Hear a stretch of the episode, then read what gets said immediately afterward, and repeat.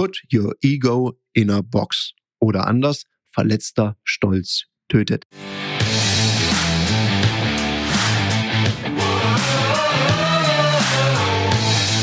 Herzlich willkommen bei dem Podcast Die Sales Couch Exzellenz im Vertrieb mit Tarek Abodela. In diesem Podcast teile ich mit dir meine Learnings aus den letzten 20 Jahren Unternehmertum und knapp 30 Jahren Vertrieb. Herzlich willkommen bei einer weiteren Folge von der Sales Couch. Was hat dieser Satz denn nun verletzter Stolz tötet oder put your ego in a box mit dem Thema Verkaufen zu tun? Grundsätzlich habe ich diesen Tipp von einem Trainer aus dem Martial Arts Bereich bekommen. Ich war früher da sehr, sehr intensiv unterwegs und war auch regelmäßig auf Seminaren. Und da gab es einen Trainer, der hat immer gesagt, put your ego in a box oder eben übersetzt, verletzter Stolz tötet. Weil wenn dein Ego angegriffen wird, dann machst du manchmal Dinge, die unvernünftig sind, die nicht schlau sind. Und das passiert eben im Vertrieb auch in letzter Zeit habe ich immer wieder so Beiträge gelesen oder auch gesehen, angehört, wo es darum geht, naja, wenn ein Kunde nicht will, dann muss man eben dann auch mal richtig die Meinung sagen, so nach dem Motto, naja, dann machen sie es halt nicht, dann bleiben sie halt da stehen, wo sie sind und nehmen sie die Vorteile eben nicht mit.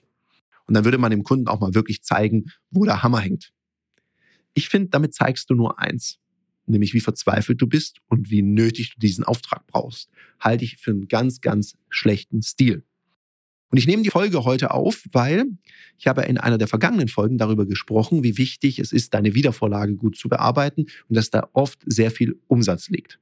Und da habe ich zu Recht die Frage gekriegt, ja, wie rufe ich denn wieder an? Mit welchem Aufhänger mache ich das? Und das hängt natürlich ganz stark damit zusammen, wie ich aus dem letzten Gespräch rausgegangen bin. Also was habe ich für einen Eindruck hinterlassen? Und es ist überhaupt nichts Schlimmes dran, wenn du merkst, du hast eine Einwandbehandlung gemacht und du kommst bei diesem potenziellen Kunden, der potenziellen Kundin einfach nicht weiter. Was spricht denn dann dagegen, das ganze Thema zu vertagen? So nach dem Motto, liebe Frau sowieso, ich merke gerade, wir beide kommen heute unter diesen Umständen nicht zusammen. Was halten Sie davon? Ich erlaube mir einfach, Sie nochmal anzurufen, wenn ich nochmal einen anderen Ansatzpunkt gefunden habe oder wenn sich bei uns was verändert, um auch mal zu hören, was sich bei Ihnen verändert hat. Ist es okay, wenn wir so vorgehen? Und jetzt habe ich es ganz selten erlebt, dass dann jemand sagt, nee, nee, also Herr Volela, äh, lassen Sie mal stecken, Sie müssen sich gar nicht mehr melden. Weil wenn ich bis dahin höflich war, und damit meine ich jetzt nicht, nicht hartnäckig, weil ich glaube, ich bin schon sehr hartnäckig wenn ich das auf eine charmante Art und Weise getan habe, dann habe ich mal gelernt, lass doch die Tür angelehnt, bevor man sie zuschlägt. Und dann kann ich ja jederzeit zu einem späteren Zeitpunkt wieder anrufen. Jetzt mal was anderes. Wann trainierst du eigentlich deine Führungs- und Verkaufsfähigkeiten? Jetzt hast du hoffentlich nicht gesagt, immer in meinem Alltag. Das geht nämlich besser, weil Profis trainieren nicht im Wettkampf. Da wird Leistung abgerufen. Aus dem Grund bieten wir dir in einem geschützten Raum mit Gleichgesinnten auf unserer Plattform Ludoki Online die Möglichkeit zu trainieren, dich auszuprobieren, egal ob das jetzt Verkaufen ist, dafür gibt es Termine oder auch das Führen ist. Unter www.ludoki.com Termine kannst du dir ab 49 Euro an Termin sichern. Also buch dir dein Ticket und jetzt geht's heiter weiter mit der Sales Couch. Für mich hat sich's bewährt. Also entweder ich habe tatsächlich einen neuen Ansatzpunkt und rufe dann nochmal an und sage, Sie, Frau sowieso, in einem letzten Gespräch, habe mir das mal durch den Kopf gehen lassen, habe es mit dem Kollegen reflektiert und da hatten Sie ja das und das gesagt, ist das nach wie vor so? Jo. Und dann kann ich sagen, okay, unter den Umständen hatte der Kollege folgende Idee, hm, lassen wir uns mal gemeinsam prüfen, was Sie davon halten. Und dann schildere ich diese Idee und prüfe es mal. Selbst wenn es nicht klappt, lernt mein potenzieller Kunde, meine potenzielle Kundin jetzt eine Sache. Hey, das ist jemand, der sich Gedanken macht, der sich Mühe gibt. Und grundsätzlich unterscheidet das einen schon mal von vielen, vielen anderen Dienstleistern. Und insbesondere zeige ich ja auch, hey, der hat zugehört, der hat verstanden, um was es mir geht.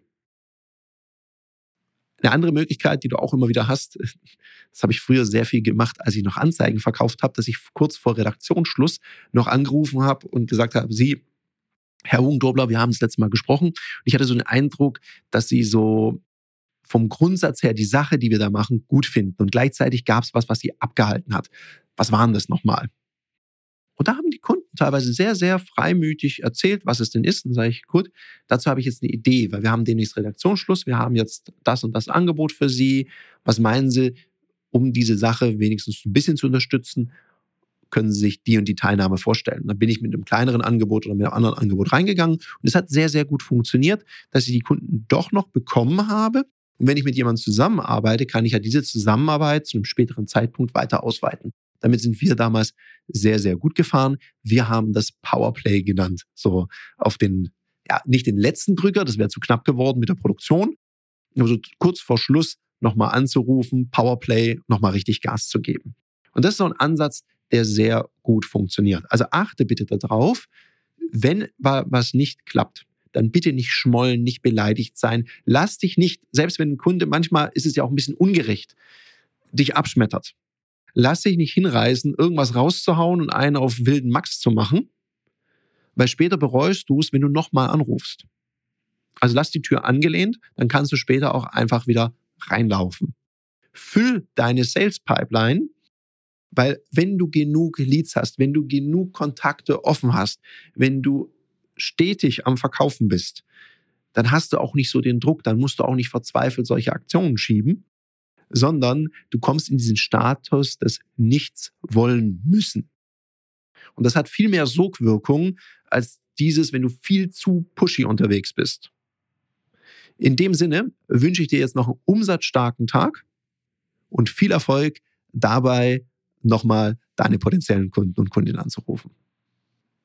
Das war eine Folge von Die Sales Couch. Danke, dass du hier deine Zeit investiert hast und bekanntlich bringt ja die Investition in dich selbst die beste Rendite. Und eins noch, ganz wichtig, vom Zuschauen ist noch niemand Meister geworden. Also, setz die Erkenntnisse, die du aus diesem Podcast gewonnen hast, für dich persönlich um. Wenn dir der Podcast gefallen hat, dann lass mir eine 5-Sterne-Bewertung da, hinterlass einen Kommentar und vor allem abonniert diesen Kanal, damit du in Zukunft keine Folge mehr verpasst. Und wenn du jetzt das Gefühl haben solltest, dass du jemanden kennst, der diesen Content auch unbedingt erfahren sollte, dann teil den mit ihm, weil Sharing is Caring und in diesem Sinne viel Erfolg beim Umsetzen.